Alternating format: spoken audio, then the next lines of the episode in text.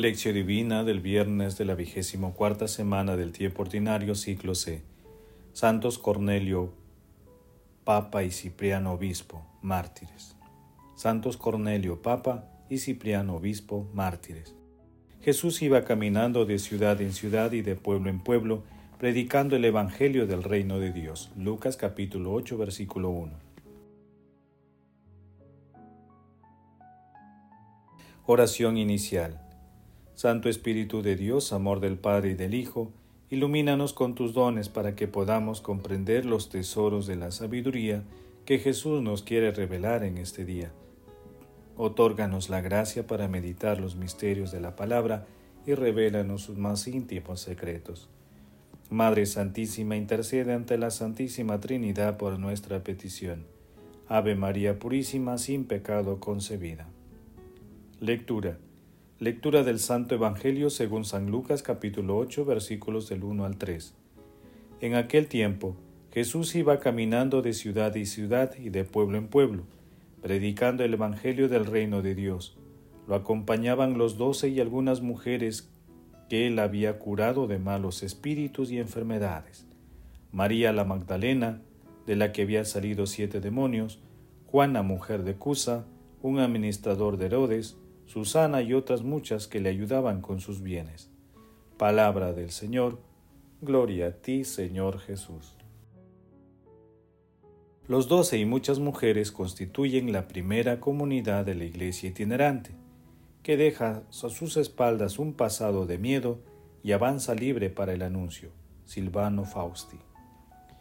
Cornelio nació en Roma, fue elegido papa el año 251 después de quince meses de vacancia por la persecución de Decio. El emperador Cayo Vivio Treboniano Galo lo desterró a Civitavecchia, donde murió mártir. Cipriano nació en Cartago alrededor del año 200. Sus padres eran paganos. Fue bautizado en el año 248 y poco después recibió las órdenes sagradas y fue elegido obispo de su ciudad. Sufrió el martirio bajo Valeriano el 14 de septiembre del año 258. Escribió varios tratados y cartas. En el pasaje evangélico de hoy Jesús trae por los suelos todos los prejuicios en torno a la mujer, al mostrarse audaz y sorprendente. Para Jesús, el hombre y la mujer tienen la misma dignidad como hijos y criaturas de Dios. Ambos los bendijo y les confió la creación. Hombres y mujeres imitan los ejemplos de Jesús. La naciente iglesia estaba integrada por hombres y mujeres que renunciaron a su vida anterior para seguir a Jesús. San Lucas es el evangelista que narra el mayor número de episodios que destacan la relación entre Jesús y las mujeres. Meditación Queridos hermanos, ¿cuál es el mensaje que Jesús nos transmite a través de su palabra? La lectura resalta de manera especial el rol que cumplían las mujeres como seguidoras de Jesús. Ellas no se mantienen en el anonimato del gentío que sigue a Jesús, sino que con una fidelidad especial lo acompañan, desafiando las difíciles condiciones del camino itinerante de nuestro Señor Jesucristo. Como decía San Juan Pablo II, desde el comienzo de la misión de Cristo, la mujer muestra, con relación a él y a todo su ministerio, una particular sensibilidad que corresponde a una de las características de su feminidad. Además, conviene señalar que esta verdad se confirma de manera particular en el misterio pascual, no solamente en el momento de la crucifixión, sino todavía más al amanecer del día de la resurrección.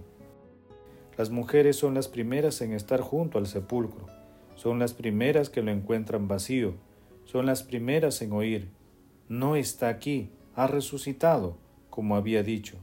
En Mateo capítulo 28, versículo 6, son las primeras en abrazar sus pies. Mateo capítulo 28, versículo 9. También son las primeras llamadas a anunciar esta verdad a los apóstoles. Mateo capítulo 28 versículos del 1 al 10, Lucas capítulo 24 versículos del 8 al 11. Hermanos, Meditando el pasaje evangélico de hoy respondamos. ¿Adoptamos la misma actitud de Jesús respecto a los seguidores hombres y mujeres?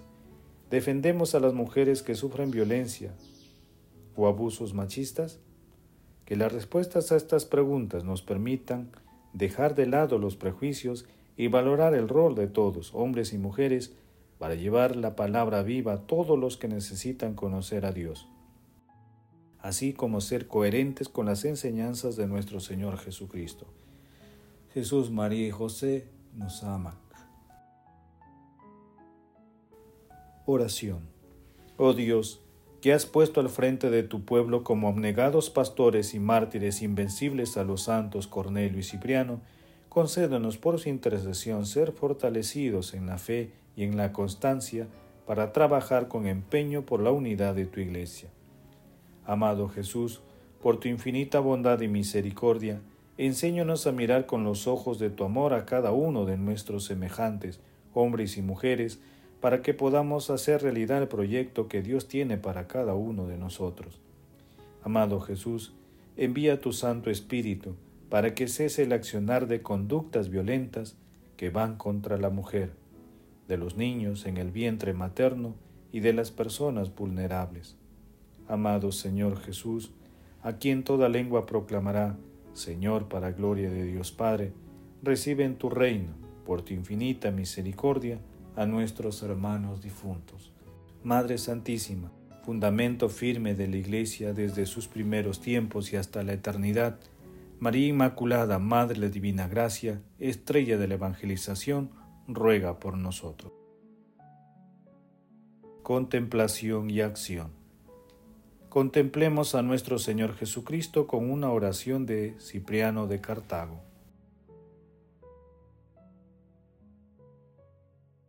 Cuando yacía postrado en las tinieblas de la noche, cuando zozobraba en medio del mar borrascoso de este mundo, y andaba vacilante en el camino del error, sin saber qué sería de mi vida, desviado de la luz de la verdad, imaginaba que sería difícil y duro en mi situación lo que me prometía la divina misericordia, que uno pudiera renacer y que animado de una nueva vida por el baño del agua de la salvación, dejara lo que había sido y cambiar el hombre viejo de espíritu y mente, aunque permaneciera en el mismo cuerpo humano. ¿Cómo es posible, me decía, tal transformación? Esto me decía una y mil veces a mí mismo, pues como me hallaba retenido y enredado en tantos errores de mi vida anterior, de los que no creía poder desprenderme, yo mismo condescendía con mis vicios inveterados y desesperado de enmendarme, fomentaba mis males como hechos naturales en mí pero después quedaron borradas con el agua de la regeneración las manchas de la vida pasada, y se infundió la luz en mi espíritu, transformado y purificado. Después que me cambió en un hombre nuevo, por un segundo nacimiento la infusión del Espíritu Celestial. Al instante se aclararon las dudas del modo maravilloso, se abrió lo que estaba cerrado, se disiparon las tinieblas, se volvió fácil lo que antes me parecía difícil. Se hizo posible lo, creía, lo que creía imposible, de modo que pude reconocer que provenía de la tierra mi anterior vida carnal, sujeta a los pecados, y que era cosa de Dios lo que ahora estaba animado por el Espíritu Santo. Hermanos, hagamos el compromiso de seguir las enseñanzas de nuestro Señor Jesucristo, y sin prejuicio respetemos la dignidad de todas las personas, hombres y mujeres. Asimismo, en la búsqueda de la coherencia entre nuestras creencias cristianas y nuestro accionar. Es preciso que defendamos a las mujeres que están en riesgo y sufren violencia. Que la Santa Eucaristía, el pan de los ángeles, sea nuestro alimento para permanecer en continua acción de gracias con la Santísima Trinidad. El amor todo lo puede. Amemos que el amor glorifica a Dios.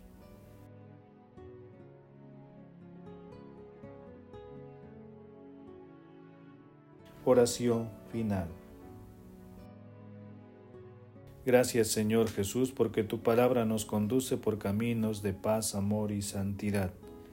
Espíritu Santo, ilumínanos para que la palabra penetre a lo más profundo de nuestras almas y se convierta en acción. Dios glorioso, escucha nuestra oración, bendito seas por los siglos de los siglos. Madre Santísima, intercede ante la Santísima Trinidad por nuestra petición. Amén. El Señor esté con ustedes y con tu Espíritu. La bendición de Dios Todopoderoso, Padre, Hijo y Espíritu Santo, descienda sobre ustedes y los acompañe siempre. Amén. Bendigamos al Señor, demos gracias a Dios.